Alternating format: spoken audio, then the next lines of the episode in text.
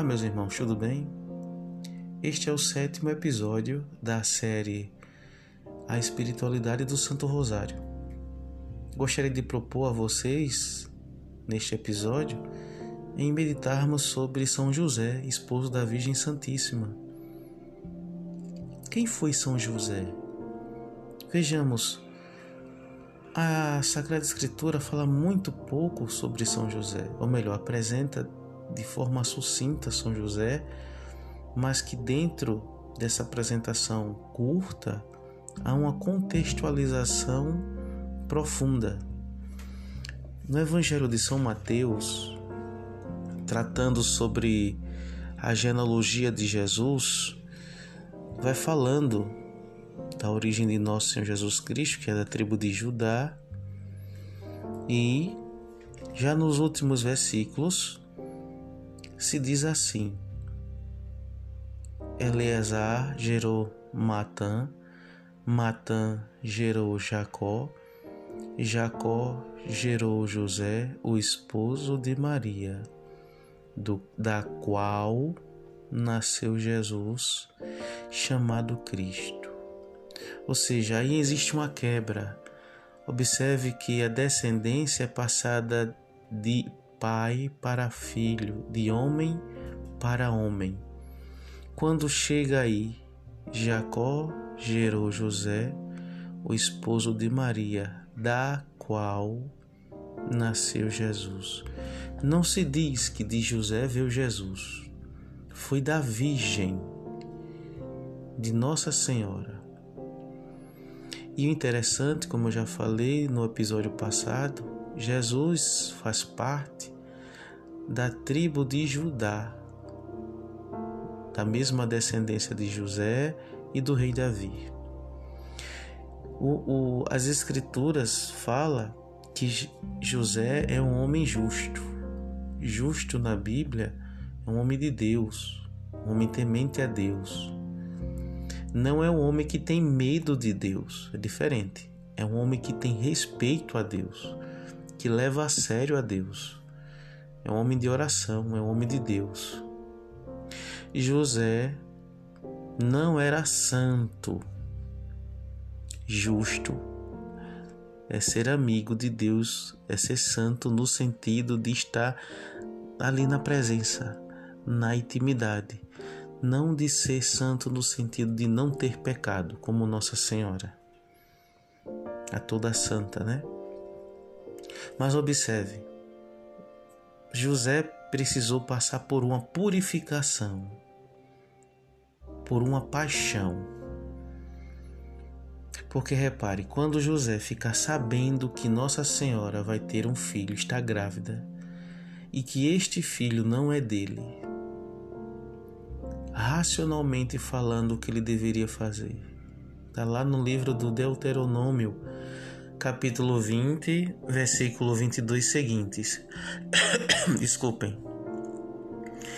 Ele deveria, como um bom judeu, denunciá-la aos juízes para que ela fosse apedrejada na porta da casa dos pais ou dos parentes mais próximos porque ela teria estava grávida de um filho que não era dele. Ou seja, ela teve relações com outro homem dentro do processo matrimonial dos esponsais, sabendo que José já estava comprometido com ela, sendo para ser seu esposo. Mesmo não, não chegando na consagração, no ápice né, dos ritos matrimoniais. Mas só que José, ele não age dessa forma, porque como ele é um homem de Deus, um homem devoto a Deus, temente a Deus, ele não tem justificativa e argumentos base para saber de quem é esse filho. Quem foi o outro homem? que coabitou com Maria. E muito mais.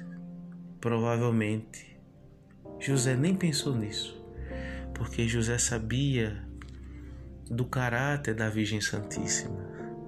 José sabia que Maria jamais faria isso com ele. José sabia que isso seria impossível.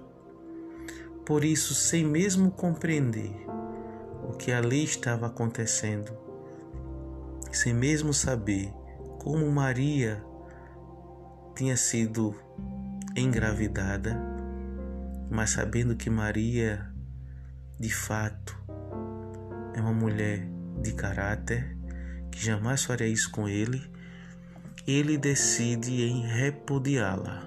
Ou seja, ele decide em trazer para si a culpa.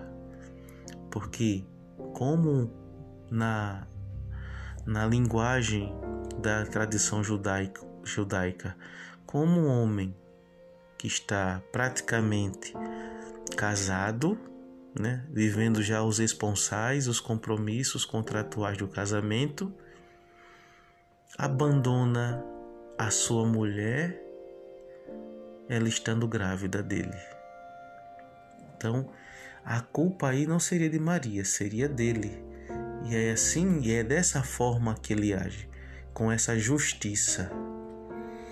Mas o interessante, veja, isso, é uma, isso não é uma tentação, tá? Isso não é uma tentação que José passa, é uma provação.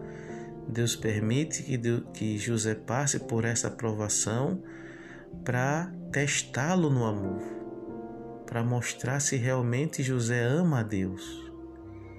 Então o que acontece? José ele já decidido em fazer isso, o anjo do Senhor se manifesta a ele em sonho, dizendo: José, filho de Davi, ou seja, filho da descendência de Davi, não temas receber Maria, tua mulher, pois o que nela foi gerado vem do Espírito Santo. Ela dará à luz a um filho, e tu o chamarás com o nome de Jesus pois ele salvará o seu povo dos seus pecados.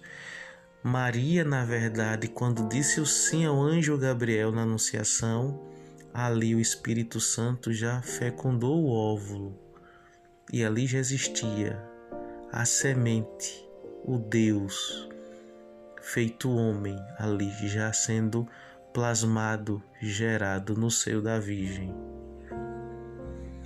Então, Maria, sendo já gestante, José percebe, e aí o anjo fala isso. Veja que o anjo diz: Você, José, dará o nome da criança de Jesus. O pai dá o nome ao filho. Significa dizer que o pai tem o poder de dizer qual o nome será do seu filho. Significa também dizer que o anjo de Deus, o enviado de Deus, está dizendo a José: José, Deus está lhe dando a paternidade de você aceitar e criar e conduzir esse menino, que na verdade é o Messias. E porque é o Messias, a gente vai ver nos versículos seguintes. Tudo isso aconteceu para que se cumprisse o que o Senhor havia dito pelo profeta. Assim diz o anjo: Eis que a Virgem conceberá e dará à luz um filho, e o chamarão com o nome de Emanuel. O que traduzido significa Deus conosco. Todo bom judeu conhecia de cor essa passagem. Essa passagem é do profeta Isaías lá por volta do século 6, do século 7, Isaías, inspirado por Deus, vai falar com o rei Acais. O rei Acais ele termina é, tendo a possibilidade de, em vez de ser um rei bom, um rei honesto, ele abre o livre comércio para exportação por meio de, das barcas para trazer mais dinheiro para Israel, mas assim ele termina, tanto ele quanto o povo israelita se contaminando com os povos pagãos que vinham negociar com Israel, trazendo mercadoria. Então, o rei Acais, ele permite que o culto de outros deuses entre Israel. E Isaías se levanta contra Acais e diz: Peça um sinal a Deus que Deus te dará. Peça um sinal para você ver como Deus vai se levantar. E Acais com cinismo diz: Não, jamais. Jamais pedirei um sinal a Deus. Que, que quem sou eu para pedir um sinal a Deus? Jamais. Então Isaías diz: Eis que uma mulher conceberá e dará à luz um filho e ele será chamado com o nome de Ezequias. Ezequias foi o filho de Acais, foi um ótimo rei para Israel. Mas com o passar dos séculos, com o passar dos anos, dos tempos, quando os judeus liam essa passagem, eles começaram a interpretar dizendo que essa mulher seria uma virgem e que essa virgem daria à luz ao Messias, ao Deus conosco, ao Deus presente na nossa história, o Emanuel, o Emanuel, Deus conosco. Então todo judeu no tempo de, de, de Jesus que lia essa passagem sabia que essa passagem é uma passagem messiânica que trata da profecia de uma das profecias do Messias. E quando o anjo Gabriel diz isso para São José, ele percebe, é como se a ficha caísse. Ele percebe que ali o filho da Virgem Santíssima será o Messias. Como eu disse na, no episódio anterior, né, tratando de Jesus, que era da tribo de Judá, assim como José, e Maria da tribo de Levi, e por isso eles não poderiam ter mais filho. Não por conta da tribo que Jesus nasceu, né? Não por isso, mas por conta justamente de saber que aquela criança é o Salvador de Israel, é o Messias. Como ter mais filhos, sabendo que o filho da minha mulher, que minha mulher está esperando, é o Messias, é o Salvador. Então Maria e José terminam decidindo e viver tão somente para aquela criança, tão somente para aquele menino que vem dos céus, vem de Deus.